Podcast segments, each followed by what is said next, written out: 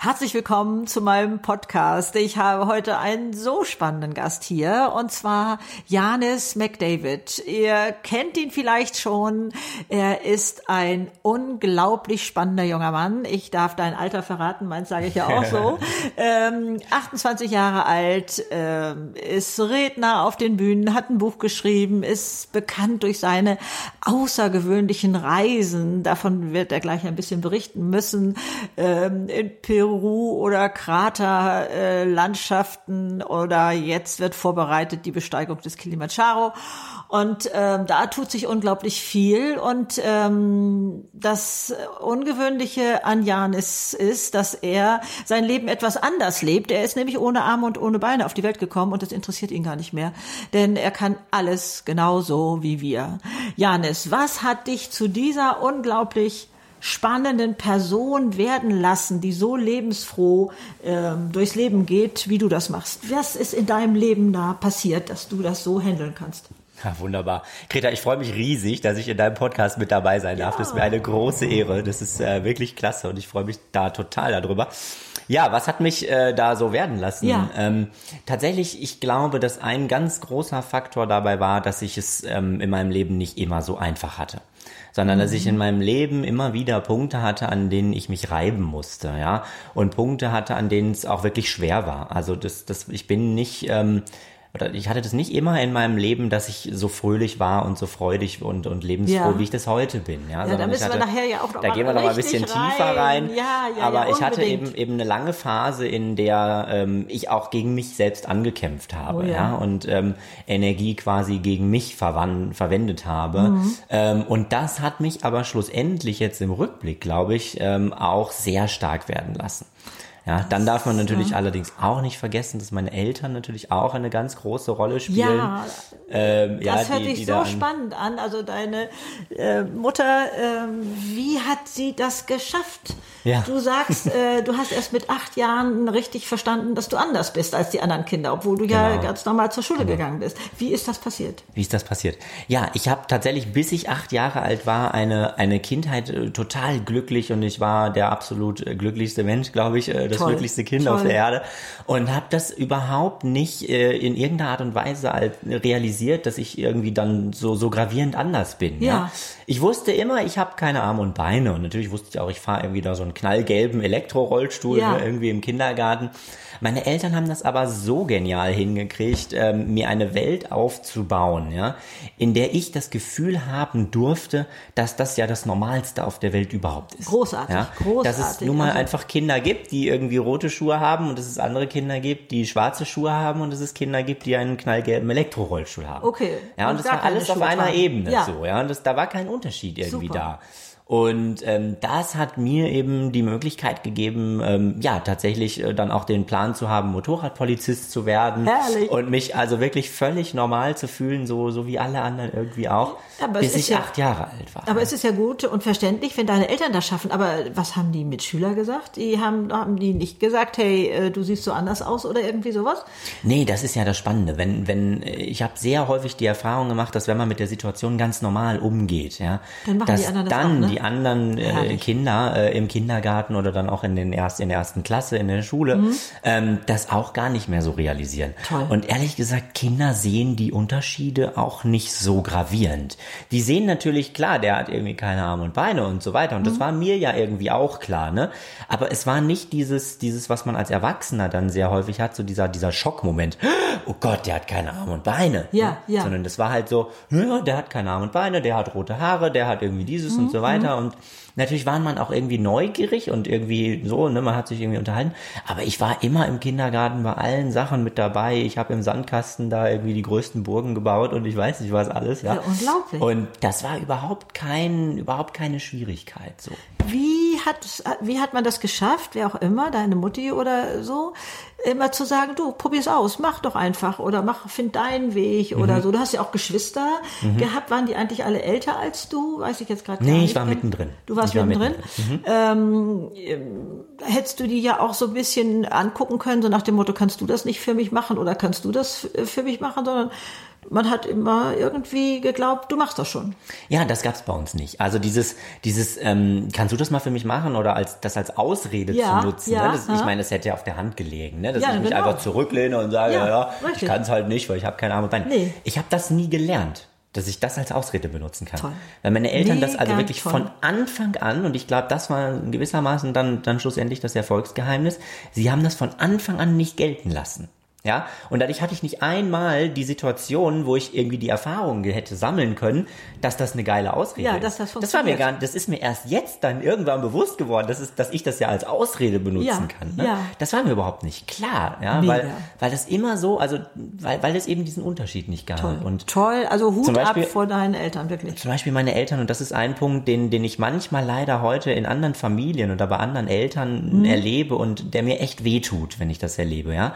Wenn andere Eltern irgendwie besondere Kinder haben, Ja. Mhm. Kinder mit Down-Syndrom oder Kinder, die irgendwie körperlich irgendwie anders aussehen oder Ja. so, ähm, dass ich sehr häufig erlebe, dass das, dieses Merkmal ständig mitkommuniziert wird. Ja. Dass ständig irgendwie gesagt wird, zum Beispiel, ach, das ist der Max, der hat übrigens Ja. Down-Syndrom. So als Ja. wäre das sowas, was man immer noch mal so erzählen muss. Wie so eine Plakette, die man jemandem irgendwie auf die Stirn Mhm. Ja. äh, klebt. Ne? Und das haben meine Eltern nie gemacht. Also die haben diesen Unterschied nie betont, sondern ich war einfach immer der Jannis. Ja. Und wenn es mal Situationen gab, wo natürlich über meine körperliche Besonderheit Ja. und so gesprochen werden musste, ne? natürlich musste man mit den Kindergärtnerinnen dann irgendwie klar, sprechen, wie das alles jetzt genau geht. Das haben sie ohne mich gemacht. Ich war nicht Teil dessen. Oh ja. Ja, weil meine Eltern immer gesagt haben, ähm, dass es fürs, fürs Selbstbewusstsein des Kindes das Schlimmste ist, was man machen kann, ähm, über die Defizite und über die Probleme und die Hilfestellungen und so weiter zu sprechen, die ich natürlich gebraucht habe. Ja, ja. Mhm. Natürlich musste man mir irgendwie anders helfen, die Jacke zuzumachen und auf die Toilette zu gehen und so weiter. Ähm, aber meine Eltern haben immer gesagt, das ist fürs Selbstbewusstsein, für mein Selbstbewusstsein das Schlimmste, was sie machen können, wenn sie solche Gespräche in meiner In- ah, Anwesenheit führen. wunderbar. Und deswegen Toller war das Tipp. alles, Ja. ähm, alles ohne mich dann. Ja, ausgezeichnet. Ja. Und äh, dann kam aber, äh, wie du gerade schon angedeutet hast, durchaus auch schwere Phasen, Mhm. wo du ähm, gegen dich, nanntest du das Mhm. gerade, gearbeitet hast. Äh, da musstest du durch ein ganz tiefes Tal gehen, oder Ja. wie muss man sich das vorstellen? Ja. Ja, da musste ich durch ein, ein tiefes Tal gehen äh, und das darf man äh, bei all der, der Euphorie und bei der Lebensfreude, die ich jetzt habe, darf man das nicht vergessen. Ne? Das finde ich auch wichtig, Weil ja. das kein Automatismus ist. Nein. Und das ist manchmal, was mir auffällt, dass, dass Leute so das Gefühl haben, naja, der kann das ja, weil der ist ja schon immer so gewesen. Mhm. Nein, oder nein, So. Nein, nein, ganz im Gegenteil. Das war eben ein Weg und, und der Umbruch kam, äh, wie du schon sagst, als ich acht Jahre alt war. Ne? Ja, Und ich kann mich an diesen Morgen erinnern, als, als wäre der gestern gewesen. Also ich kriege da bis heute, wenn ich da so drüber nachdenke, kriege ich bis heute Gänsehaut. Ja, dann irgendwie so. Ja. Ähm, ja, wir waren an diesem Morgen und äh, jetzt muss man dazu wissen, ähm, wir hatten ein Haus, wo ich nicht mit dem Rollstuhl reinfahren konnte. Ja. Mhm. Das heißt, ich habe mich einfach so dann fortbewegt. Ich kann auf dem Boden dann so ein bisschen springen und Ja. Mhm. kann auch Treppen hoch und runter hüpfen und so weiter. Ähm, das habe ich gemacht und ähm, es stand ein neuer Garderobenspiegel bei uns im Hausflur. Mhm. Der war da nur abgestellt, der lehnte da so an der Wand und ich war so in meiner in meiner kindlichen Träume Trau Traumwelt, wie Ja. man das als Kind ja oft ist und stellte mir so vor, ich bin der erfolgreiche Motorradpolizist Mhm. ne, auf der Jagd nach bösen bösen Verbrechern und plötzlich komme ich an diesem Spiegel vorbei und mein Blick geht in diesen Spiegel und das, ich, ich kann es gar nicht beschreiben, was, was mein erster Gedanke war, aber das, das ging in die Richtung echt, so, ach du Scheiße. Ja. Ich habe in diesen Spiegel reingeguckt und ich habe echt, ich habe überhaupt keinen klaren Gedanken mehr so richtig fassen können. Ich war auf eine Art und Weise von mir selbst oder von meinem Spiegelbild geschockt, wie man, glaube ich, kaum von sich selbst irgendwie geschockt sein kann. Und es gibt so ein Märchen, ich weiß nicht genau, wie das heißt, ich wollte es immer mal, mal rausfinden, aber es gibt so ein Märchen von einem Eselchen, was irgendwann in, in den See guckt und erkennt, dass es ein Esel ist. Und irgendwie eigentlich immer die Vorstellung davon hatte, dass es was ganz anderes ist und total betrübt danach ist. So, ja, Okay. dass es sich da irgendwie selbst, selbst erkennt. Und ich musste an diesem, in diesem Moment tatsächlich an dieses Märchen denken und an diesen Esel, der sozusagen da zum ersten Mal irgendwie realisiert hat, er ist gar nicht der Prinz oder, Ja, oder ja, so. Ja, oder das tolle weiße äh, Pferd Das oder tolle weiße Pferd oder irgendwas. Und es war mir auch enorm peinlich. Also ich, ich habe, ich glaube, das war eine der peinlichsten Situationen, die ich in meinem Leben erlebt habe. Also das heißt, du hast dich geschämt? Ich habe mich das? geschämt. Ich habe mich richtig geschämt dafür, wie ich aussehe. Ja, oh, also ja. es war wirklich wie so ein, wie so ein Fremdbild und auch, ja, Ekel wäre vielleicht zu viel, aber ich, ich habe mir, ich habe echt gefremdelt auch damit. Ne? Ich wusste natürlich auf logischer Ebene, wusste ich, wenn ja. man in den Spiegel schaut, sieht ja. man sich selbst. Ja. Aber es war so ganz merkwürdig, weil ich das Gefühl hatte, das bin ich gar nicht. Ja? Also emotional entsprach das überhaupt nicht mir oder dem mhm. Bild, was ich von mir hatte. Und ich habe mich geschämt. Warum habe ich mich geschämt? Weil ich den Leuten ja vorher immer erzählt habe, ich will Motorradpolizist werden. Ja?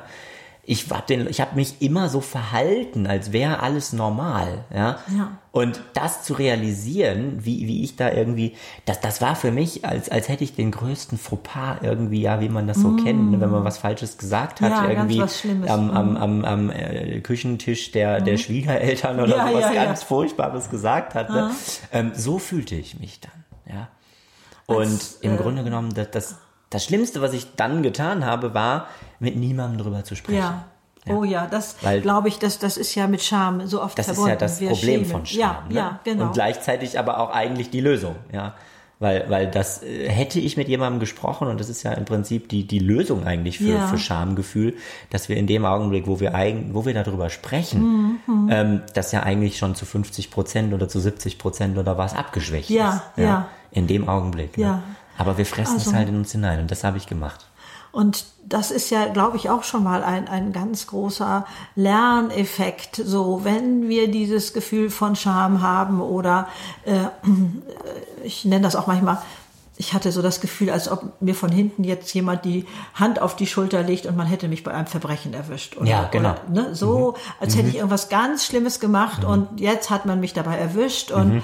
und oh Gott, nein, so dieses, ne? Und mhm. ähm, dass da deine Erfahrung ist, der Weg raus heißt darüber reden. Genau. Das ist das erste Learning, was, was ich äh, Jahre später, ich habe, wie gesagt, acht Jahre lang mit niemandem drüber geredet. Ne? Ja, also du warst acht, Jahre, und hast. Ich war acht, und habe dann noch mal acht bis neun Jahre mit tatsächlich mit niemandem drüber geredet und diese Scham, dieses Gefühl in mich reingefressen, ein ja. Stück weit und und diese diese diese diese Peinlichkeit, also dass es mir peinlich war, mich aussiehst. zu bewegen und wie ich aussehe, Bist das habe ich, das habe ich äh, mit mir rumgetan.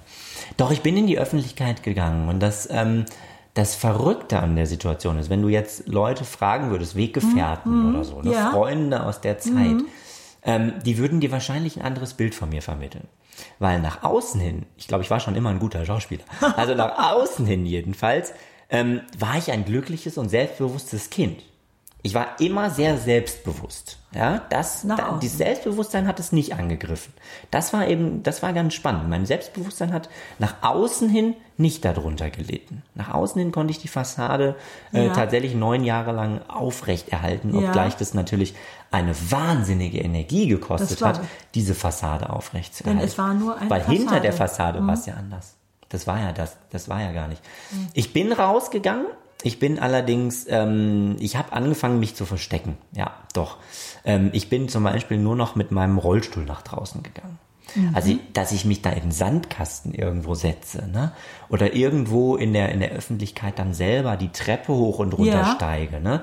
Oder mich selber auf den Stuhl schwinge, ne? ja. ne? An sich kann ich mich auch selber auf so einen Esszimmerstuhl ja. setzen genau. und so, ne? Das habe ich alles nicht mehr gemacht. Und da habe ich dann echt angefangen, ähm, ich sag mal, sehr penibel darauf zu achten, welche Bewegungen von mir zeige ich in der Ach, Öffentlichkeit ja. nicht. Also um nur mal ein Beispiel zu nennen, mhm. unsere, unsere Schulkantine war ja. in einer alten Villa. Mhm. Das war ein schönes altes Gebäude. Ne? Mhm. Und da führte so eine steinerne Treppe, so eine Außentreppe ja. führte nach oben. Das heißt, wenn ich was essen wollte in der Schulkantine, musste ich diese Treppe hochsteigen. Und zwar selber außen. Fünf, ja. fünf Stufen irgendwie. Ne? Ja. Was an sich körperlich und so weiter für mich kein nee, Problem genau. ist. Aber es war für mich ein Riesenproblem. Ich kann mich oft daran erinnern, dass ich an dieser Treppe gestanden habe und gewartet habe, bis eigentlich die Pause vorbei war, bis alle Leute also drin waren, weg waren, ja, wieder im Unterricht waren oder keine ja. Ahnung wo. Und erst dann bin ich sozusagen kurz vorm Hungertod dann äh, selber die Treppe hochgestiegen. Ja, weil ich nicht wollte, dass man mich dabei sieht. Ja, ja. das ist Scham, ja. Und auch bei Kindergeburtstagen ähm, habe ich sehr genau ausgewählt. Also ich, ich äh, habe sehr genau geguckt, wie viele fremde Kinder sind da, ne? wie ist das Verhältnis so, ja. ja. Und wenn ich bemerkt habe, äh, sind viele Kinder irgendwie, die, die mir fremd sind oder ja. viele Erwachsene oder so, habe ich auch Geburtstagseinladungen abgelehnt. Ne? Oder bin nicht mehr auf Schulfeste gegangen, so gerne von, von anderen Schulen und also all dieses, dieses, äh, diese Geschichten, ja. Aber solange du im Rolli warst, hast du dich noch relativ sicher Solange gefühlt. ich im Rolli war, habe ich mich noch relativ sicher gefühlt, genau. mhm. ähm, weil, das muss man dazu wissen, ich mich im Rollstuhl nicht selbst viel bewegen muss. Nee, ja, genau. Ich kann den Rollstuhl mit meinem Joystick ja, lenken, ja, genau. der ist unter meiner Schulter geklemmt, da sitze ich einfach nur. Ne? Mhm. Da bewege ich mich nicht groß. Nee. Mhm. So. Da habe ich mich sicher gefühlt. Ja, okay. Und wie bist du nach neun Jahren da rausgekommen? Also im Grunde genommen hat sich das immer weiter zugespitzt erstmal. Oh ja, ne? Es wurde, wurde immer mhm. schlimmer und, und immer schlimmer und ähm, das immer weiter in mich reingefressen.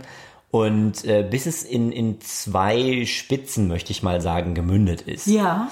Das eine war, ähm, hatte viel mit der Pubertät dann auch zu tun, ja. Mm, natürlich. Äh, dass, dass irgendwie meine Eltern dann anstrengend wurden, ja. Die Pubertät ist ja, wenn die Eltern anstrengend werden, sagt man immer. Ne? Ja, genau. Ähm, und das bemerkte ich natürlich auch, dass meine Eltern da auch anstrengend wurden und ich bemerkte zeitgleich aber auch, Mensch, verdammt, du kannst nicht mal abhauen, ne? Ja. Also ich war in diesem Gefühl drin, ich hätte am liebsten, wäre ich mal irgendwie für einen halben Tag oder mal für einen Tag irgendwie, ja, irgendwo mal abgehauen, ne? So. Ja, aber dann wäre die Batterie von meinem Rollstuhl leer und dann stand ich da, musste meine Eltern doch wieder anrufen, damit ja. die mich da abholen, ne? Und das war so der Moment, wo ich ähm, dachte, ich muss mal Prothesen ausprobieren. Okay, ach so, ja. ja mhm. Das war so die eine äh, Richtung, in der das äh, sozusagen gemündet mhm. ist, dann mein, mein Kampf gegen mich selbst. Im Grunde genommen aber auch nur aus einer einfachen Überlegung heraus. Die Überlegung war nur, dass wenn ich einmal diese Prothesen habe, dann brauche ich ja. mir ja nur noch eine lange Hose ja. und einen langärmeligen Pullover oder sowas ja. anzuziehen. Ne? Und dann sieht das keiner. Und dann sieht es keiner mehr. Weil die Technik der Prothesen ist so gut, dass du es nicht mehr siehst. Ist das wahr? Die Technik ist so gut, dass du nicht mehr sehen kannst, ob jemand zum Beispiel mit den, ob jemand eine Beinprothese hat oder nicht. Ein wow. sehr geschultes Auge kann das noch sehen. Ja. Aber da muss man ein sehr geschultes Auge dafür haben. Alle Achtung. Und das dachte ich mir, das würde mir helfen. Ja. Ne? Mhm. Dann könnte ich endlich irgendwo, ja. irgendwo normal sein. Ähm, Im Grunde genommen hat sich da natürlich sehr schnell herausgestellt, das war ja ein vorgeschobener Grund. Ne? Ich wollte ja nicht die Prothesen haben, um irgendwie meine Unabhängigkeit oder frei ja. zu sein oder sowas, sondern ich wollte eigentlich ja nur die Prothesen haben, um mich selbst zu verstecken. Ja. Es war im Und Grunde genommen eigentlich nur. auf die Schliche gekommen. Ich bin mir da dann zum Glück, muss man sagen, ja, selber auf die Schliche gekommen, das dass das nur, ähm, dass ich mir da was vorgemacht habe. Dass es nur Eitelkeit war. Dass es reine Eitelkeit war. Zu dem Zeitpunkt wusstest du schon, ich brauche die Prothese nicht, ich kann alles genauso wie jeder andere Mensch. Genau, das war eben, also es gibt so zwei, das war das mit den Prothesen war die eine Sache, ja. dass ich dann eben auch schnell festgestellt habe, hey, ne, auf zwei Beinen das Gleichgewicht zu halten und all diese Dinge, ja, die hätte ich ja alle neu lernen müssen. Ja. ja und mhm. auf zwei Beinen das Gleichgewicht zu halten, ist mir bis heute nicht klar, wie andere Menschen das machen. ja, also ja. meiner Meinung nach kann das gar nicht funktionieren. Ne? Okay. Ne? Es ist also reine Zauberei wahrscheinlich. Ja, es ist ähm, natürlich Zauberei. Und, und ich habe den Zauberspruch irgendwie noch nicht. Ja. ja. Und äh, das wird mir klar, dass ich eigentlich alles kann. Ne? Also ich konnte ja Treppen steigen, ich konnte auch ein Glas Wasser trinken ja, genau. und ich konnte irgendwie das Gleichgewicht alles, halten und genau. alles. Das hätte ich mit den Prothesen alles neu lernen müssen. Ja. ja. Ist das bekloppt? Und da wurde mir zum ersten Mal dann so klar, hey, dein Körper ist gar nicht so schlecht. Nee. Ja, hey, der ist voll gut, um genau zu sein. Ja. Ne? So, das war die eine Schiene, die mich dann darauf gestoßen hat. Und die zweite Schiene war, ähm, dass auch ich irgendwann zu der Frage gekommen bin, die ich äh, seitdem so gewissermaßen als die zerstörerischste Frage deklariert habe, die wir uns eigentlich stellen können. Ne? Ähm, auch ich war davor nicht geschützt, äh, mir diese Frage zu ja. stellen. Und warum Welche? halte ich die für die zerstörerischste Frage? Frage ja, warte, ich löse so. es gleich auf. Spannungspunkt. ähm, ich halte sie für die zerstörerischste Frage, weil es darauf eigentlich keine Antwort gibt. Und die Frage lautet nämlich, warum ausgerechnet ich? Oh ja. ja? Oh ja. Mhm. Ich glaube, das ist eine Frage, die sich viele Menschen mit mhm. schweren Schicksalsschlägen oder auch mit weniger ja. schweren Schicksalsschlägen, jedenfalls viele Menschen, glaube ich, stellen. Ja, ne? ja. Und ähm, auch ich war davor nicht geschützt. Also auch ich habe mir diese Frage gestellt. Ne? Manchmal denken die Leute, naja, du hast ja da irgendwie da alles so gut gehabt und so. Nee, nee. Ich bin auch zu dieser Frage gekommen. Und ähm, das ist eine verdammt ähm, zerstörerische Frage. Das ja? glaube ich gerne. Weil die kannst du so in dich hineinfressen, wie du Ja. irgendwas in dich Ja, aber das kannst ne? du ja mit jedem Problem letztendlich Und machen. Wieso genau. finde ich keinen neuen Partner? Wieso ist Genau, dieses wieso jenes? bin ich wieso ist so mein Chef irgendwie unglücklich Äh, genau, und, das ist schon der äh, dritte ja. Chef und trotzdem Ja, genau. äh, alle hacken nur auf mir rum oder ich weiß nicht was, ne, wieso ich. Das glaube ich ist wirklich eine verbreitete Frage. Mhm. Ja, und anders als bei meinem Schamgefühl habe ich hier zum Glück, und das, da bin ich echt, also ich weiß nicht, ob es eine Eingebung war oder keine Ahnung, zum Glück habe ich die Frage nicht nur mir selbst gestellt, sondern zum Glück, zum Glück muss man tatsächlich sagen, habe ich die Frage meiner Mutter gestellt. Oh ja. Ich habe mir einen Gesprächspartner gesucht. Ne? Ja. Und ich habe meiner Mutter diese Frage gestellt, warum ausgerechnet ich? Ja. Warum muss mir das passieren, Ja, dass ich genau. keine Arme und Beine habe? Und die Antwort meiner Mutter war so genial, dass ich auch wieder bis heute Gänsehaut kriege, wenn ich darüber nachdenke. Ähm, die Antwort war nämlich, Janis, ich bin überzeugt davon, dass jedes Kind, bevor es geboren wird, sich selbst überlegt, mit was für einer Lebensaufgabe, wenn man Mhm. so möchte, es auf diese Welt kommt Ja, und gleichzeitig sich überlegt, welche Voraussetzungen, welche Herausforderungen, welche Gaben, welche Talente und so weiter zum Erreichen dieser Lebensaufgabe am besten sind. ja, Und offenbar hast du dir, und das war so ihre Antwort Ja. noch weiterhin, offenbar, Janis, hast du dir damals eine Lebensaufgabe oder eine Aufgabe gegeben, Ja. bei der du dachtest, dass es besser ist, keine Arme und Beine zu haben. Und jetzt liegt es an dir, herauszufinden, was diese Aufgabe sein könnte. Warst du da wie erlöst oder wie war dieser Moment, als dein Ja. wie erlöst? Ich war wie erlöst. Also wirklich. so. Das war, als würde ein so großer Stein von meinem Herzen rollen, wie man nur große Steine ja. vom Herzen rollen Ja. lassen kann. Ähm, weil mich das davor, und das war mir in der Situation schon dann auch klar, weil mich das davor bewahrt hat, diese Frage, warum ausgerechnet ich, weiter in mich hineinzufressen. Mhm. Ja. Sie hat es auf eine Art und Weise geschafft mit dieser Antwort, Mhm. vom einem Augenblick, es war wie so ein Donnerschlag Mhm. eigentlich im Grunde genommen, ja, vom einem Augenblick in den nächsten, mich aus dieser Opferrolle hinauszuzerren Ja. in die Selbstverantwortung. Ja, ja. Sie hat mir im Prinzip eigentlich damit gesagt, hey, du bist selbst verantwortlich. Natürlich auf der einen Seite ein Stück weit für dein Schicksal, Ja. aber vor allem, und das ist das, worum es eigentlich geht, ne? Es geht gar nicht so sehr darum, dass ich verantwortlich dafür bin, was mir passiert ist. Nein, sondern das Spannende war ja der zweite Teil ihrer Antwort, Genau, nämlich, dass sie machst. gesagt hat, es liegt jetzt an dir, herauszufinden, was das Geheimnis sein könnte. in gewisser Was ist deine Aufgabe? Ja. Und ich glaube, es geht auch gar nicht darum, diese Aufgabe zu finden. Ja? Ich weiß gar nicht, ob ich meine Lebensaufgabe im Laufe meines Lebens vielleicht finde. Vielleicht finde ich sie, vielleicht finde ich sie auch nicht. Ja. Ich glaube, auch darum geht es nicht unbedingt. Es geht nur darum, in, dies, in, die, in die Selbstverantwortung sozusagen Ja. zu kommen. Und das hat sie damit geschafft. Ich habe mir die Frage, warum ich, nie wieder gestellt. Halleluja. Nie also äh, unglaublich beeindruckend. Ich sitze hier auch völlig beeindruckt, ob dieser Wandlung, die möglich ist. Ja. Dieser Wandlung, die möglich ist, wenn man wirklich das Gefühl hat, man ist eigentlich das ärmste Kaninchen vom Feld. Es gibt Mhm. keinen, der so schlimm dran ist wie man selber. Und ähm, das ist ja, das hat ja so eine Sogkraft ins immer weiter runterziehen Ja. und, und so etwas. Und dann kann so ein Satz Ja. Wendung sein. Das ist ja so beeindruckend. So beeindruckend. Und der war so radikal, dass er diesen Ja. Sog nach unten, der ja Gestoppt hat. oft sehr, sehr stark ist, ja, Ja, das ist ja, ja ein ja. starker Sog, den man Ja. hat, ne? dass der den sofort dann gestoppt hat. Ja, also das denke ich ist also schon mal ein unglaublicher Schlüsselsatz in deinem Leben, äh, der mich auch so sehr beeindruckt. Und du hattest mal gesagt, und danach war eigentlich alles ganz leicht. Genau, also ich habe dann, äh, das ging noch ein Stück weiter, ich habe diese Antwort von meiner Mutter gehört und Ja. für mich aufgenommen und ich habe dann für mich eine Entscheidung getroffen. Ja. Und ich bin überzeugt davon, dass das die wichtigste Entscheidung war, die ich in meinem Leben getroffen habe. Egal, alle anderen Entscheidungen, völliger Blödsinn, Mhm. völlig wurscht, was man da entscheidet, kann man. Die wichtigste Entscheidung, die ich dann eben getroffen habe, war die Entscheidung, mich so anzunehmen, wie ich bin. Halleluja. Weil im Grunde genommen sagte meine Mutter ja, wenn ich mich nicht so annehme, wie ich bin, dann nehme ich mein eigenes Werk ja im Prinzip Mhm. Nee. irgendwo nicht an. Nein, ja? ja. Und das wollte ich natürlich auch nicht auf mir sitzen lassen. Nee. Ne? Und mir wurde sehr schnell klar, du kannst jetzt entweder diesen Kampf gegen dich selbst, Mhm. dieses Negative, kannst du entweder jetzt so weiterführen, bis du irgendwann tot umfällst. Ja. Aber was hast du dann aus dem Leben geschafft? Mhm. Nichts. Dann hast du dich dein Leben lang irgendwie da in dieser Negativspirale Ja. aufgehalten. So. Und, oder du kannst das Gegenteil machen. Und dafür war für mich völlig klar, dass es an der Stelle eine Entscheidung braucht. Ja, nur eine Entscheidung. Ja. Da war nichts, ich habe keine Methodiken gehabt, ich habe auch kein, Nee. kein Coaching oder kein, Nee. keinen Psychologen oder irgendwas gehabt. Ich habe nur mich selbst gehabt, meine eigene Ehrlichkeit zu mir selbst, Ja. ganz wichtig, und Oh mir ja. ganz ehrlich selber die Frage gestellt, willst du diese Entscheidung treffen oder nicht? Mhm. Ja? Und in dem Moment, wo ich diese Entscheidung dann, dann für mich getroffen habe, mich selbst so anzunehmen, Mhm. wie ich bin, da war dann plötzlich, ja, wie du, wie ich, wie ich damals schon mal formuliert habe, dann war plötzlich alles ganz, Ganz leicht. leicht. Und da Dann ist dann ich, die wie's Freiheit. Ne? Ja. Wie kannst, wie ähm, kommunizierst du das äh, heute? Ähm, dieses neugierig machen auf das dahinter die Freiheit liegt, das dahinter dieses alles ist möglich liegt, Mhm. indem wir die Verantwortung für unser Leben selber übernehmen. Mhm. Ähm, eigentlich denke ich, müsste es ja leicht sein für jedermann, ist es aber, glaube ich, nicht. Mhm. Ähm,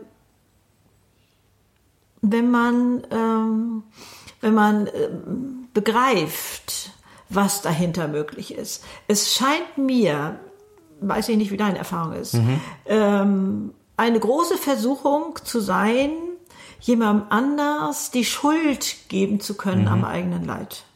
Den, hat- der fällt ja weg. Der fällt ja mit deiner Entscheidung weg. Kann ich ja nicht Mit mehr dieser sagen. Entscheidung fällt es weg. Und das Ja. ist ein Risiko für viele Leute. Ne? Ja, das empfinde ich auch so. Mhm. Aber vielleicht gelingt es uns hier in diesem Podcast da noch Mhm. mehr, ähm, diese Schönheit dahinter Mhm. klar zu machen und dass, dass es gar keine Rolle mehr spielt, ob wir einen schuldig machen können oder wie oder was, sondern damit beginnt die Freiheit des Lebens, damit beginnt die Leichtigkeit, wie du es sagst. Äh, und ähm, oder kannst du noch irgendein Argument finden, wieso Ja. bleiben manche daran haften, dass sie sagen, nee, nee, also ich habe, ne, ich bin dafür nicht verantwortlich, wenn das so und so läuft und so, ne? Das, ähm, Ja, im Grunde genommen hat es natürlich auch viel mit unserer Sozialisierung zu tun und mit der Frage, auf was sind wir sozusagen gepolt, auf Ja. was sind wir trainiert. Ne? Richtig, genau. Weil dahin, wo wir trainiert sind, geht unser Gehirn automatisch Ja, immer. Ja? Das heißt, richtig. wenn wir ich bin kein Neurobiologe jetzt im nee, nee. klassischen Sinne, aber so wie ich es verstanden habe Ja, sozusagen, ist es so, dass wenn wir immer uns mit negativen Gedanken beschäftigen, Mhm, dann baut das Gehirn gewissermaßen eine Datenautobahn und Ja. ich stelle mir das wirklich immer wie so eine Autobahn Ja, vor, ja, auch. Sechsspurig ausgebaut, ne, Mhm. mit Leitplanken und ich weiß nicht was alles, ähm, schön asphaltiert, äh, kann man irgendwie 160 drauf fahren, ja. Ja. in Richtung Negativität. ja, ist richtig. Weil wir haben das trainiert, über Jahre Ja, hinweg. ja. Vielleicht oder über Monate hinweg, egal, ja. Und die andere Richtung, das ist so ein verkrüppelter Feldweg. Ist richtig, das ist da ein ragen so ein paar Äste noch irgendwie Ja, drüber, da genau. müssen wir vielleicht noch mit einer Machete irgendwie Ja. da uns erstmal durch den Urwald kämpfen. Aber du hast es gemacht. Und das ist natürlich der schwierigere Weg. Und ich habe es trotzdem gemacht. Ich habe mir irgendwann, äh, oder, oder vielleicht mal als eine, eine Idee, ne? Ja. was, was ich auch gemacht habe, ich habe mir irgendwie die Frage gestellt, also angenommen, es würde eine gute Fee in dein Leben. ja, genau. Und angenommen, diese Fee würde wie durch Zauberhand Mhm. alles Negative aus deinem Leben herausnehmen. Ja, Die wird es einfach wegnehmen. ja, Wie würde dein Leben dann aussehen? ja. Ja? Und da mal so ein bisschen in diese Freiheit hineinzuspüren, in diese Leichtigkeit hineinzuspüren, wie leicht und wie genial und wie geil, um das Ja. mal irgendwie so zu formulieren, das Ja, ja. Leben eigentlich ist, wenn diese Fee alles Negative sozusagen mal beiseite schiebt Ja. und wegnimmt. Und sich dann aber zu sagen, hey, warum bin ich nicht selber diese Fee? Ja. Warum bin ich nicht selber diese Fee? Wunderschöne Und mach Frage. das. Ja. Ja? Und das geht für mich dann auch nochmal einen Schritt weiter, dass nachdem ich diese Entscheidung für mich getroffen habe, Ja. mich selbst so anzunehmen, wie Ja, ich bin, ja. habe ich ein radikales äh, Gehirnprogramm gewissermaßen sozusagen gestartet, Ja. in dem ich alles, was negativ war und überall, wo, wo ich irgendwie vielleicht einen Nachteil hatte und so weiter und so fort, tatsächlich versucht habe auszublenden. Ich habe das sehr bewusst ausgeblendet. Ich habe Mhm. sehr bewusst auch meine Schwächen ausgeblendet, ne? was ich irgendwie alles nicht kann Ja. und was alles schwer ist Ja. und so weiter und so fort, weil ich mich dann nur darauf konzentriert habe, okay, was mag ich an mir? Ja. Wenn ich in den Spiegel gucke, Ja. was mag ich an mir? Was finde ich toll? Ja, das, das sagen dann manche Leute, ja, das ist ja Eigenlob. Ja, gut. Aber Ich meine, das, das hat ja ne, auch bei das uns ist so einen dann, schrecklichen Ruf. das hat so einen schrecklichen Ruf und das ist so ein Totschlagargument, ne? Ja, Weil damit macht man so viel Gutes kaputt. Ist richtig. Das hat mit Eigenlob nichts zu tun. Liebe deinen das Nächsten wie dich selbst ist Selbstliebe zu tun. Ja. ja. du musst dich selbst überhaupt erstmal lieben, ja? Das Um ist ja dann- bei uns auch schon ein Satz, den man nicht über die Lippen kriegt, Ja. dich selbst zu lieben. Ja. Mhm. Da so sind wir auch nicht groß geworden. Ja, stell dich nicht in den Mittelpunkt der Welt oder wie heißt das, äh, hieß das Ja, früher genau. alles. Das geht äh, so Doch, nicht. und ich habe genau all das gemacht, was man vermeintlich nicht machen darf. Ja. Ich habe mich in den Mittelpunkt gestellt. Ich habe angefangen, mich zu lieben. Ich habe angefangen, mir schöne Dinge zu sagen, mich Ja. selbst zu loben. ja, vorher hattest Ich du auch hab noch angefangen, mich selbst ne? zu loben, Ja, ja. ich hatte Ähm, Sätze auch vorher nicht. Mhm, Und, okay. und ich habe das, das, ich habe mich ausschließlich darauf fokussiert. Warum habe ich das gemacht? Weil wenn man sich, wenn man sich eine Waage vorstellt, Ja. dann hat eine Waage ja zwei, zwei Schalen, Seiten, zwei genau, Schalen. Ne? mhm. Jetzt habe ich acht Jahre meines Lebens die Negativseite befüllt. Oh ja. Jetzt überleg mal, in was für ein Ungleichgewicht diese Natürlich. Waage gekommen Oh, ist. So, unbedingt. was muss man tun, damit die Waage wieder ins Gleichgewicht kommt? Man muss ganz radikal gar nichts mehr in die Negativseite legen Ja. und nur noch Sachen auf die Positivseite. Wundervoll. Und das habe ich gemacht. Ich habe wirklich Dinge ausgeblendet. Also ich habe, ich habe mir, äh, ich meine, in, in der Schulzeit geht es natürlich schon auch darum, mal Dinge auszuprobieren, die man nicht so gerne mag. Ne? Also Französischunterricht, Natürlich, ja, klar. sich dann mal durchzubeißen Ja, ja, ja, und so, ne? genau. Natürlich. Aber in dem Moment, wenn es darum geht, sozusagen mich selbst zu lieben, da war für mich eben auch ein ganz klarer Faktor, ähm, zu sagen, naja, ich, jetzt um bei dem Beispiel Französisch Ja, zu ja, ja. bleiben, ähm, ich kann eben kein Französisch, aber es ist auch nicht schlimm. Dafür kann ich andere Dinge. Ja. Und jetzt, für eine gewisse Zeit, blende ich dieses blöde Französisch, sage ich Ja, jetzt ja, mal, ja, ja, blende ich einfach mal Mal aus. aus. Ja, blende ich einfach mal aus. Mhm. Ich blende auch den Kunstunterricht aus, weil ich war auch nie gut in Kunst. Ne? Und ich konzentriere mich nur darauf, was ich kann. Ich konzentriere mich nur auf meine Stärken ja, und, und wie gesagt nur auf Punkt. das Positive. Und das hat mir dann im weiteren Verlauf enorm, enorm geholfen. geholfen. Denn du, äh, wenn wir da äh, mit deiner Hilfe mal eben noch mal so ein bisschen eine Vita zusammen, du hast in Wittenherdecke studiert, was war das, ein Wirtschaftswissenschaft? Wirtschaftswissenschaft, ja, ne? genau. Und ähm, dann ähm, bist du ja unglaublich reiseintensiv. Zu welcher Zeit hast du dein Buch geschrieben? Ähm, weiß ich jetzt nicht. Da war ich noch im Studium. Da warst du noch im Das war Studium. mitten im Studium, da äh, kam der Verlag irgendwann auf mich zu. Ja. Ich war schon so ein bisschen als Redner unterwegs. Ne? Ich habe schon Ja. so den einen oder anderen Vortrag irgendwie gehalten. Ja. Und äh, das hatte der Verlag eben mitbekommen. Ja. Und äh, dann kamen die auf mich Wie heißt zu. dein Buch? Äh, Dein bestes Leben. Dein bestes Leben. Dein ja. bestes Leben. Also äh, da hast du äh, diese Sachen schon mal zusammengefasst, die dich zu dem gemacht haben, so ähm, der du zu dem Zeitpunkt warst. Es ist Genau, ja schon ein paar Jahre her. Ich bin der Meinung, das nächste Buch muss folgen. Wir arbeiten dran. Ja, genau, richtig, richtig. Aber ähm, du bist im Internet unglaublich aktiv und ähm, bist UNICEF-Botschafter Mhm. und kannst da ja unglaublich was bewegen bei diesen Kindern. Mhm. Ja. Ähm, magst du davon nochmal erzählen, was das mit dir macht, Mhm. wenn du erlebst, wie du Leben verändern kannst, Mhm. wie du ja, Mutmacher ist mir ein viel zu flaches Wort dafür, was du, was du machst. Du bist ja der Schalter im Leben von so vielen Menschen und die sind ja zum Teil wirklich unter sehr widrigen Umständen äh, dort. Ja, tatsächlich musste mich der Zufall ja erstmal richtig dahin schubsen, überhaupt in die Richtung zu gehen. Ne? Ja. Ich wollte ja nie Redner werden.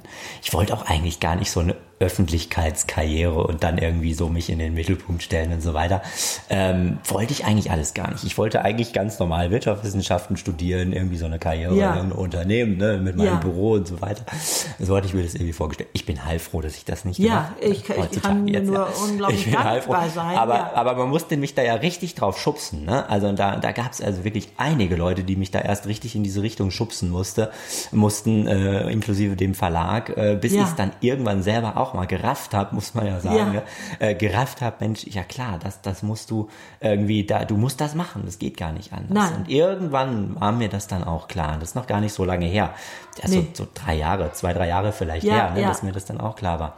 Und da war mir sehr Mhm. schnell klar, hey, du, du, du hast da eben diese, diese Botschaft und du, du bist deinen Weg gegangen. Ja. Hast da viele, viele Hürden gehabt, aber auch viele Hürden aus dem Weg geräumt. Und Mhm. ähm, ganz ehrlich, wenn ich es schaffe, durch, durch mein Wirken, durch mein Tun, ja, nur einem einzigen Kind irgendwo auf der Welt, ja, insofern zu helfen, als dass es diesen Weg vielleicht einfacher beschreiten kann, Mhm. ja, dann habe ich meine Lebensaufgabe, um da mal wieder drauf zurückzukommen, ja. schon mehr als erfüllt. Halleluja. Ja, ich glaube mhm. gar nicht, dass wir immer so in Riesengeschichten wie Mutter Teresa und Nelson mhm. Mandela und so weiter denken ja. müssen. Ne? Ich meine, das sind großartige Leute, die haben wunderbares gemacht, ja. Mhm. Aber ich, ich bin, ich bin, ich bin schon so dankbar, ja, dafür, dass ich, dass ich diese Möglichkeit habe, vielleicht einem Kind oder, oder so, ja, pro irgendwie dann Auftritt mhm. oder sowas, äh, da irgendwie dann zu helfen. Und ähm, dann habe ich eben mit UNICEF angefangen äh, zu arbeiten.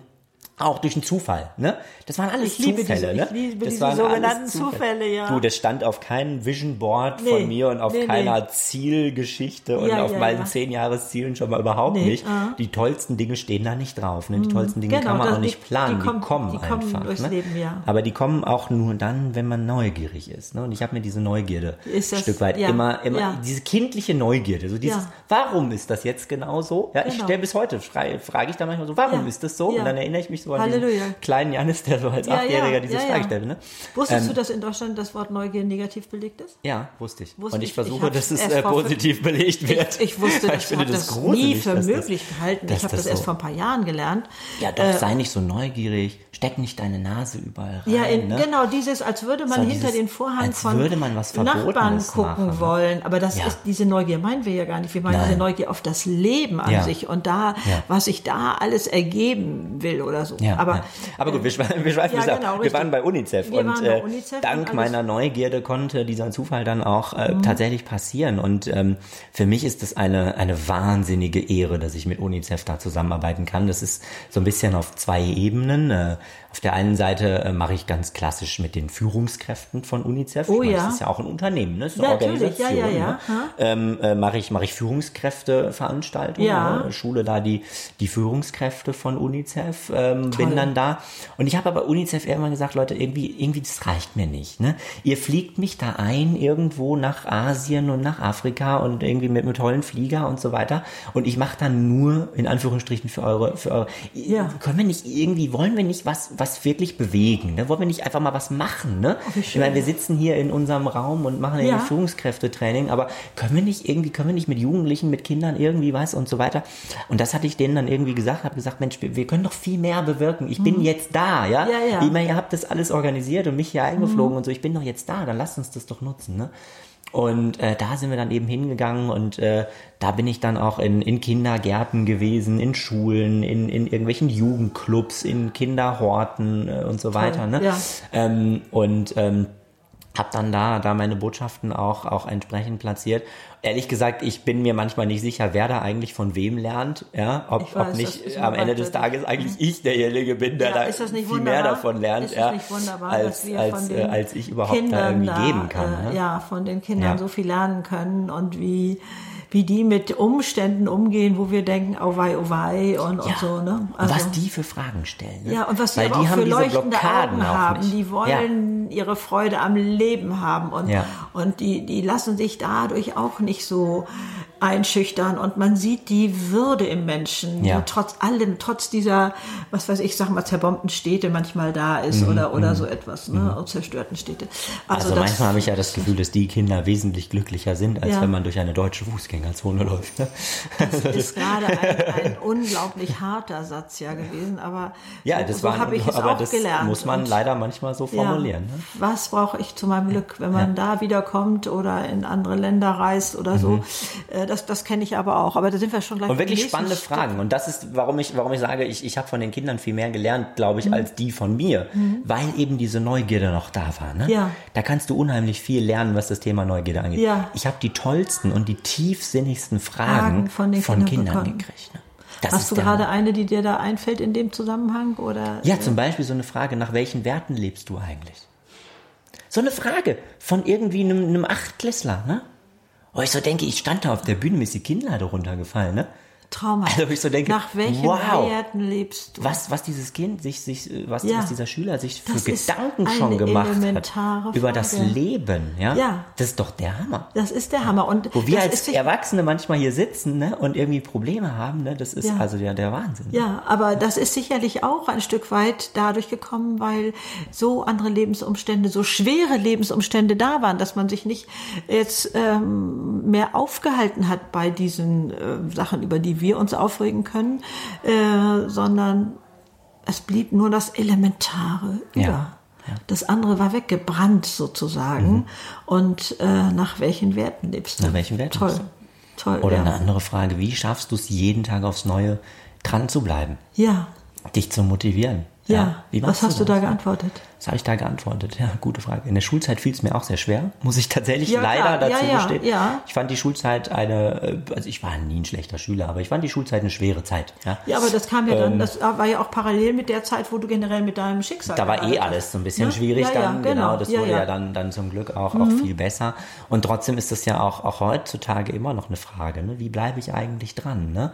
Und ähm, für mich ist einer der elementarsten Punkte, ähm, wie wache ich morgens auf?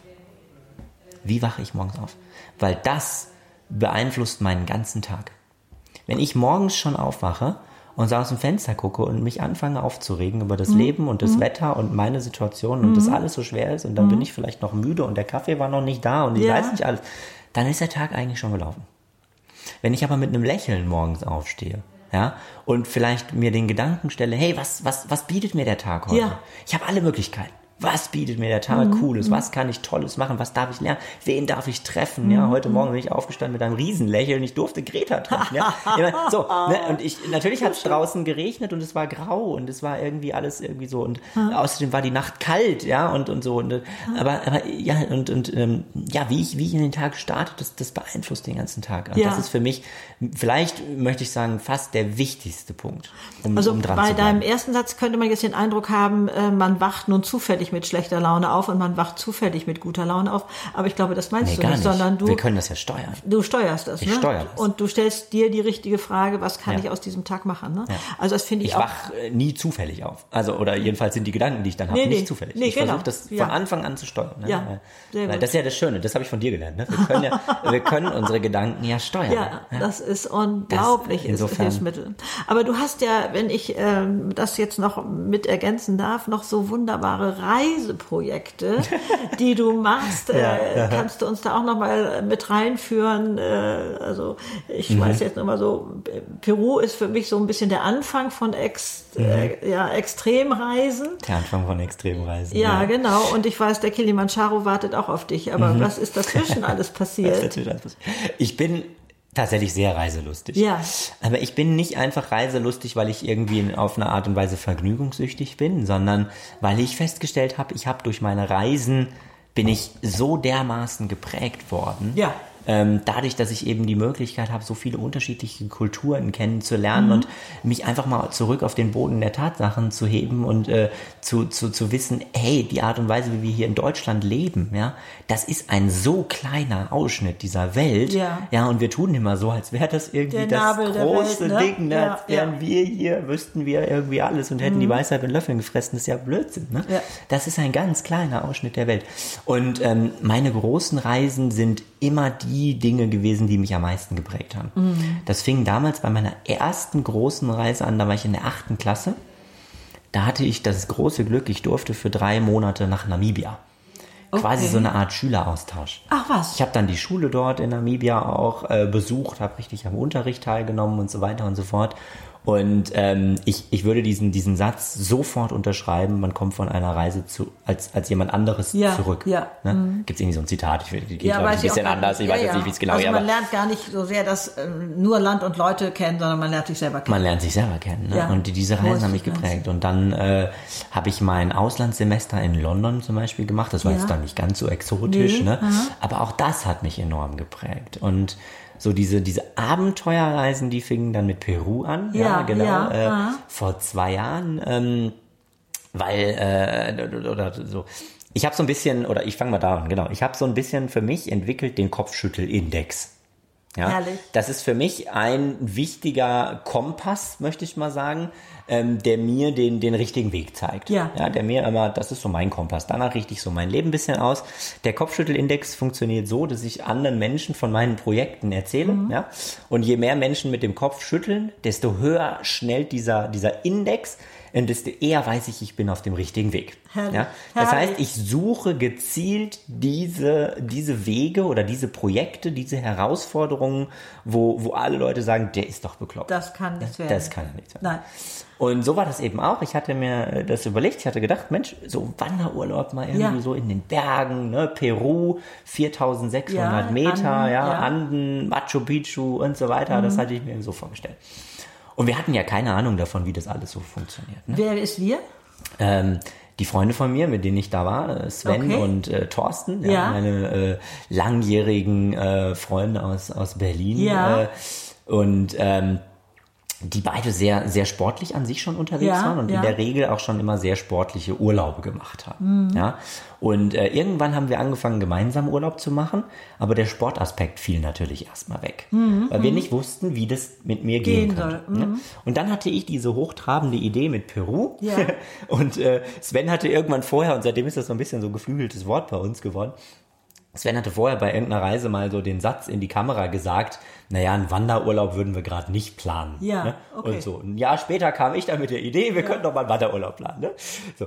Ähm, und ähm, dann wussten wir aber erstmal noch nicht genau, wie das eigentlich funktionieren kann. Und das war gut, ja. Weil, und das ist der nächste äh, Satz, den ich, den ich sehr gerne mag, ich bin überzeugt davon, wir sollten nicht zu viel planen, bevor nicht der Flug gebucht ist.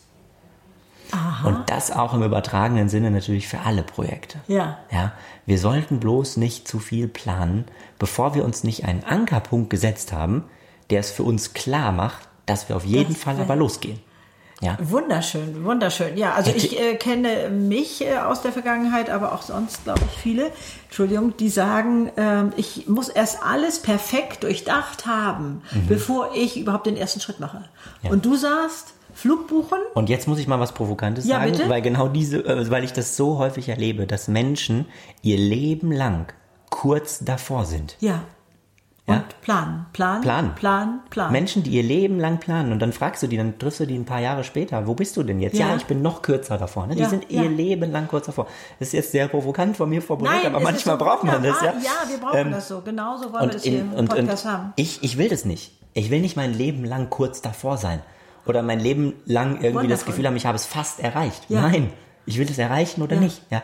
Und äh, insofern, ähm, bei mir ist es dann so, ich, ich buche den Flug. Und es ist nicht irgendwie so ein Ticket, was ich dann kostenfrei stornieren kann. Nein, nein. nein. Das sind Tickets, die sind nicht zu stornieren. Ja. ja. Das heißt, wenn ich da nicht fliege, dann habe ich eine Menge Geld investiert ja, und das ist dann weg. Genau. Insofern, ich muss fliegen. Das ist Geht für dich quasi so ein bisschen so ein Druckmittel für dich selber? Das ist für mich der Druck, genau. Das genau. ist für mich der mhm. Druck, den ich, den ich dann aufbaue, äh, möglichst schnell. Ja, natürlich die grundlegenden Dinge sollten ja, geklärt Ja, ja, klar. Ja, die, die, mhm. Auch Zeitpunkt Gehe jetzt nicht irgendwie völlig blind links da nein, irgendwo nein, ins nein. Abend. Ne? Mhm. Das Grundlegende ist geklärt. Die Details sind aber offen. Sehr bewusst. Und ähm, erst danach haben wir dann so angefangen, okay, so rauszufinden, wie kann es denn mit mir so mhm. funktionieren, bis mhm. ich schlussendlich, bis ich dann die Idee hatte, Mensch, ich könnte doch, eigentlich könnte ich doch Rucksacktourist werden. Ja. Ja. Und zwar im Grunde genommen, eigentlich könnte ich doch der erste Mensch auf der Welt werden, der wirklich diesem Wort tatsächlich mal gerecht wird. Ja? Ich meine, alle Leute denken, sie wären Rucksacktouristen, aber dabei tragen die den Rucksack ja, ja nur. Ne? Richtig, genau. Es ist ja eigentlich keiner wirklich Rucksacktourist in dem richtig. Sinne. Ja? Ähm, so, und dann dachte ich mir, ich werde Rucksacktourist, ich setze mich in diesen Rucksack rein. Ja. Und mit dieser Idee sind wir dann ins nächste Sportgeschäft gegangen, ne, haben den Verkäufer da angesprochen, haben gesagt, hey, wir wollen wandern gehen in den Anden in Peru. Dann guckt er mich an, wie du? Ja, mhm. sag ich, ja, ich will wandern gehen in den Anden, ich werde Rucksacktourist. Ne? Ja. Der hat es überhaupt nicht verstanden. Ne? Nee, glaube ich. Der hat äh, das, das ist überhaupt ja nicht verstanden. Erst so, ja. Ist ja auch erstmal sehr außergewöhnlich. Dann hat er angefangen, uns die Rucksäcke da irgendwie anzupreisen, ne, uns ja. zu erklären, was an dem Rucksack Der ist was Irgendwann habe ich ihm zu ihm gesagt, so, weißt du, also so richtig interessiert es mich eigentlich nicht was man da jetzt alles verstellen kann und aus welchem mhm. Material und so, weißt du. Und dann habe ich zu ihm gesagt, ne, du, ja, du bist doch Verkäufer, ja. Du, du weißt doch, dass man bei mir sozusagen äh, Kaufsignale züchten muss. Ja. So heißt es dann im Vertrieblersprech. Ja, ne? ja. Ähm, du musst das doch hier, du musst doch hier Kaufsignale bei mir züchten, ne? Und ähm, insofern musst du doch rausfinden, was motiviert mich am Ende zum Kauf. Du musst ja. eigentlich ja über die Argumente sprechen, die mich motivieren. Du hast bisher nicht über dieses Argument gesprochen. Guckt er mich an, wie was? Ich gesagt, ja, das wichtigste Argument für jeden Rucksacktourist ist doch, ob ich gemütlich in diesem Rucksack drin sitzen kann oder Ja. nicht. Ja? Dann hat er erst verstanden, was Und du dann hat er erst verstanden, was ich wollte. Und dann habe ich mich da reingesetzt und dann haben wir es ausprobiert und sind dann mit dieser Idee tatsächlich ins Flugzeug eingestiegen, sind losgeflogen und kamen in Peru an und äh, dann gibt's ja schon nochmal so Momente und ähm, das, das sind auch Momente, die erlebe ich auch auf meinen Reisen. Es gibt immer Höhen und Tiefen. Es ist nie alles, es ist nie alles rosarot. Nee, das- Auch wenn ich versuche, dass es alles rosarot ist und diese Ja, ja, Brille, ja. diese rosarote Brille nicht absetzen möchte. Mhm. Ja, trotzdem ist es so. Und ähm, den Gipfel meiner eigenen Aufregung habe ich erreicht, als wir am Abend vorher die Sicherheitseinweisung gekriegt haben. Ja? Von wem? Von dem Reiseführer? Von dem Guide, von dem, von dem Ja. Reiseführer, der uns da sozusagen, Ja. wir waren so eine Gruppe von zehn Leuten ne, Ja. und einem Guide und noch ein paar äh, Trägern, die dann das Ja. Gepäck entsprechend Ja. Mhm. äh, für einen dann tragen. Ähm, und äh, da habe ich den Gipfel meiner Aufregung erreicht, weil das ist der Moment, wo mir zum ersten Mal jemand gesagt hat, was alles schiefgehen kann. Ach du Schreck, ja. Ich meine, jetzt ist im Grunde genommen, ich, ich frage mich manchmal, ob so, ob so Reiseveranstalter eine sadistische, eine sadistische Ader haben, ne? So nach dem Motto, die reiben sich da so die Hände, ne? Ja, Boah, ja, ja, jetzt mache ich ja. den Touristen wir- hier gleich ja. mal so eine Sicherheitseinweisung, ne? Da werden die schon merken und so. Und ähm, bei mir hat es dann dazu geführt, dass ich ähm, danach Lebensmittel eingekauft habe, Süßkram und all so ein Zeug, als wäre der dritte Weltkrieg ausgebrochen. ja. Ich glaube, wir hätten von diesem Zeug hätten wir drei Monate überleben können, weil ich das Gefühl hatte, boah, wir sind da in der wilden Natur und wir Ja. haben überhaupt keine Chance, irgendwie an Lebensmittel Ja, zu kommen. wir werden mit Sicherheit da im Berg verhungern und so. Das war so mein, mein größter äh. Schockmoment dann. Und da habe ich dann erstmal Lebensmittel bis zum Geht nicht mehr gekauft. Ne? Ähm, die Hälfte haben wir dann doch nicht mitgenommen. Ja, das ist halt nicht Ja, natürlich, da sind ja auch nochmal Kilos, die dazukommen. Ne? sind ja auch nochmal Kilos und dann sind wir losgewandert und ähm, das, äh, das war einfach, das war der Hammer, ja. Also diese, Was diese, macht das mit dir? Was macht das? Also einmal musst du dich ja äh, völlig, ich sage jetzt mal, ausliefern Mhm. deinem Freund gegenüber, weil der dich trägt. Also das heißt, du gibst Verantwortung ab, du, äh, du vertraust, Mhm. das ist ja auch eine bewusste Entscheidung. Du nimmst die grandiose Natur wahr, also Machu Picchu war ich selber auch schon mal und es, grandios, es haut Oh, ist einen der- um. Und auch diese anderen Menschen zu erleben, wie die mit einer Fröhlichkeit durch die Welt gehen. Wir hatten das vorhin schon kurz angerissen, die du hier in Hamburg auf dem Jungfernstich eben nicht findest. Äh, Und ich weiß auch, ich kam zurück und fragte mich, was brauche ich für mein Glück? Also diese ganzen Sachen, das so zu spiegeln. Aber ähm, dann kommen ja noch die Höhenunterschiede da, dazu. Ich weiß nicht, wie es dir da äh, ging. Hattest du da mit Höhenkrankheit zu tun oder so? Oder ich hatte zum Glück nicht ganz so viel damit zu tun. Ähm, Thorsten hatte, hatte mehr damit zu tun, Oh der ja. mich tragen musste. Ja. Es hat ja dann auch immer mit sportlicher Betätigung zu tun. Ne? Je mehr Ja. Mhm. sozusagen körperlich man aktiv ist, desto eher ist es dann auch glaub das ich. Risiko, Ja. dass man was spürt. Ähm, ich finde, so eine Reise macht unheimlich viel mit einem. Ja. Und in dem Moment auch. Also ich meine, wir waren fünf Tage in der Natur unterwegs. Ne? Ja. Da gab es eben dann äh, kein Internet und keinen Nee. Mhm. Strom und so weiter und so fort. Und ich finde, das macht unheimlich viel. Ne? Also angefangen damit, dass, dass ich meine eigenen Gedanken und Gefühle und Emotionen viel, viel stärker gespürt habe plötzlich. Mhm. Ja? Also das war ein Auf und Ab der Gefühle. Ne? Im einen Augenblick hast du dich gefreut, wie weiß ich nicht was. Und im nächsten Augenblick kam vielleicht irgendwie ein Gedanke, wo du richtig dann traurig wurdest oder Ja. sentimental über Dinge nachgedacht hast. Und also es macht unheimlich viel mit der eigenen Gefühlswelt. Also man lernt, finde ich, sich selbst da nochmal auf eine Art und Weise kennen, wie man das hier irgendwie so im Alltag niemals die Chance dazu hätte. Aber nicht so Ja. tief sonst abtaucht. Ne? Ich so hatte das Gefühl, ja. also da unten in dem Schlamm ähm, in mir gibt es so viele Diamanten, die ich aber nicht sehe, weil da so Schlamm drüber ist. Aber Mhm. Genau. wenn ich bereit bin, da mal reinzutauchen, Ja. Mhm. das mal zulasse, dann fühlt man sich hinterher so reich. Aber es ist Ja. äh, nicht unbedingt der leichteste Weg. Ja. Nee. Und es macht natürlich auch sehr viel zwischenmenschlich. Ne? Also wie du schon Natürlich. gesagt hast gerade. Ne? Ähm, das haben viele Leute auch nicht verstanden. Viele Leute haben nicht verstanden, warum so jemand wie ich, der Ja. jahrelang über das Thema Freiheit, Ja, Unabhängigkeit, das waren so meine Themen, das ist ja immer Ja, ja, meine ja. Themen, ne? Ja. warum so jemand jetzt auf die bekloppteste Idee kommt, nämlich sich in so einen Rucksack zu setzen, was der Inbegriff von Nichtfreiheit, von Mhm. Genau. Unfreiheit, Abhängigkeit ja, Ja, von eigentlich Hilf- ist. Ne? Hilflosigkeit. Von Hilflosigkeit. Das haben viele Leute nicht verstanden, warum ich das mache. Ja? Und ähm, das ist das Spannende, weil für mich war das eigentlich nur der nächste logische Schritt zu noch mehr Freiheit. ja, ist richtig. Genau. Das war noch viel mehr Freiheit. Ja, ja. Natürlich nicht körperlich. Natürlich konnte ich mich nicht groß bewegen. Nein, und nein, ich saß nein. in diesem Rucksack drin. aber nur deshalb, um eben gedanklich, emotional und Ja. so weiter noch viel freier zu Diese werden. Angst davor. Ja. Vor dieser Hilflosigkeit. Genau, ne? diese Angst auch hat zu überwinden. Was kann da alles passieren, wenn man fünf Tage lang in diesem Rucksack sitzt und Ja. sich da von jemandem sozusagen Ja. tragen lässt, Ja. dem man sehr viel Vertrauen natürlich auch. Mhm. entgegenbringen muss. Also es macht auch sehr viel ähm, auf freundschaftlicher Ebene. Ich glaube, dass das so ein, so, ein, so ein verrücktes Projekt, und das war ja im Grunde genommen ein sehr verrückt, wahnsinniges Mhm. Projekt auch, ähm, dass das natürlich nur mit wirklich guten Freunden funktioniert. Ja. Also ähm, manche Leute haben so das Gefühl, dass das so eine altruistische Angelegenheit Mhm. war, ne? dass, äh, weil, weil meine beiden, weil, weil Sven und Thorsten sozusagen so sozial veranlagt sind, Ja. haben die mich da jetzt mal den Berg hochgetragen. Ich glaube, dass sowas, ähm, so wie wir es geplant haben, nur dann funktioniert, wenn eine wirkliche Freundschaft da ist. Und Freundschaft bedeutet an dem Punkt auch, dass das eben eine Sache ist, die in zwei Richtungen fließt. Genau. Ne? Ähm, das ist immer ein Geben und ein Nehmen. Und was viele eben vergessen, und das finde ich eben einen ganz wichtigen Punkt, ist eben die Tatsache, dass auch ich, weil ja auch mein Leben und meine Gesundheit gewissermaßen ja davon abhängt, auch die Möglichkeit habe zu sagen, hey, ähm, ne, wenn, wenn ich irgendwie merke, Thorsten ist nicht ganz so aufmerksam, dann Ja. an der einen oder anderen Stelle, ne, dass ich eben auch sagen darf, hey, ne, hier, da, guck doch noch mal irgendwie dahin. Oh Ne? ja. Aber ich glaube, man gibt in Freundschaften nicht immer unbedingt auf ein und derselben Ebene, sondern Genau. du hast noch ganz andere Geschenke an Herzenswärme, an was weiß ich allem, sondern äh, der Ausgleich, sage ich mal, wenn wir das so nennen wollen, findet auf unterschiedlichen Ebenen statt. Genau, ne? der findet auf Und- unterschiedlichen Ebenen Aber statt. sich und- dieser Hilflosigkeit erstmal hinzugeben, Mhm. ist eben nur möglich, wie du es gerade schon sagtest, weil du auch ahnst, dass dahinter die noch größere Freiheit ist. Ne? Ja, genau, genau. Und- und Viele das haben gar so nicht verstanden, zauberhaft. warum Ja. ich mich da so reinsetze. Ja, ne? Und dann glaub irgendwie ich. dann, dann, dann mich, mich so einengen lasse und mich so abhängig mache. Ja. Ne? Und, äh, aber wie du schon sagst, im, im Prinzip mache ich das, weil das für mich der nächstlogische Schritt zu noch mehr Ja, Freiheit ja. und noch mehr Unabhängigkeit ist. Ja. Aber nur, weil ich mir dessen bewusst bin und da, da geht's dann auch ums Thema Würde, ja, Ja. Und, und Selbstachtung und, Oh und ja. so, ja, ähm, weil ich mir eben dessen bewusst bin, dass das ein enorm wichtiger, ein entscheidender Faktor dafür ist, dass ich mich überhaupt darauf einlassen Das kann. glaube ich dir gerne, ja. Dass ich eben nicht einfach nur irgendwer bin, der, Der hinten drin sitzt und der Nehmende, der da Nein. irgendwie so, sondern dass ich eben da genauso Ja, aktiv auch dran teilhabe und mitmache Ja. und so.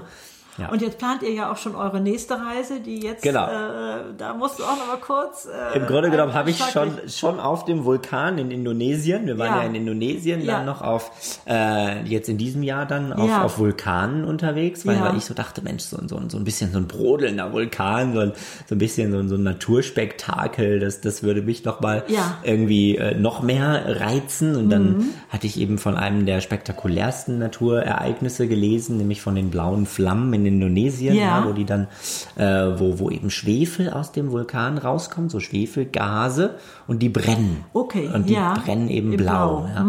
Und das wollte ich sehen. Und äh, im Grunde genommen noch äh, dann auf dem nächsten Vulkan, wo wir waren, ähm, noch oben im Zelt. Wir haben auf dem Vulkankrater sozusagen geschlafen, gezeltet. Oh. Und noch dort habe ich dann den Blogbeitrag eines äh, Freundes von mir gelesen, der auf dem Kilimanjaro war. Und da ist schon die nächste. Und im Grunde genommen habe ich da schon die nächste, die nächste, und dann habe ich am nächsten Morgen Sven und Thorsten davon erzählt. Äh, Im Grunde genommen ist da schon die Idee geboren, dann sozusagen für die nächste Sache. Jetzt wollen wir den Kilimanjaro bezwingen. Und äh, da geht es dann viel mehr, weil, weil du gerade sagtest, ne, dass, dass so Dinge da auch auf unterschiedlichen Ebenen ausgeglichen Ja, werden ja. können. Ich glaube, dass beim Kilimanjaro einer der entscheidenden Faktoren die mentale Stärke derjenigen ist, die dort hochlaufen. Weil die es eigene so hoch Stimmung. ist. So, ah, die eigene Na, weil Stimmung. viel eben von der eigenen Stimmung abhängt. Abhängt, ne? Wenn ob du man jetzt das dann, noch schafft. wenn du dich als Gruppe runterziehst, Ja. dann ist es eben viel, viel schwieriger. Ich Oh meine, ja. das merken wir ja alle in Natürlich, Leben. Ja.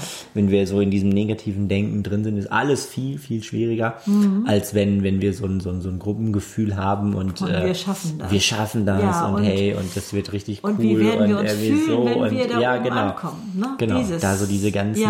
Dinge, diese ganzen mentalen Dinge werden, glaube ich, da am Kilimanjaro nochmal wesentlich wichtiger als jetzt die reine körperliche Und das Fitness. ist ja wirklich deine Stärke geworden, sage ich mal. Aus der Not heraus hast du diese mentale Stärke entwickeln können. Das ja. muss man sich immer mal vor Augen halten. Ja, es gibt so einen schönen Spruch, den kann ich glaube ich jetzt nicht wörtlich wiederbringen, aber äh, verachte nicht diese, äh, weiß ich nicht, nachtschwarzen Stollen, aus denen Lilien wachsen. Ne? Also ja, mhm. dieses, wir sind so geneigt, das, was so schmerzhaft war in unserem Leben, das, mhm. also auf die Negativseite zu packen, mhm. aber daraus wachsen Lilien. Daraus ja. wächst eben dieses Vertrauen können und dieses Wissen, sich hinzugeben, macht frei äh, und, und äh, sich ins Leben zu stürzen, ja.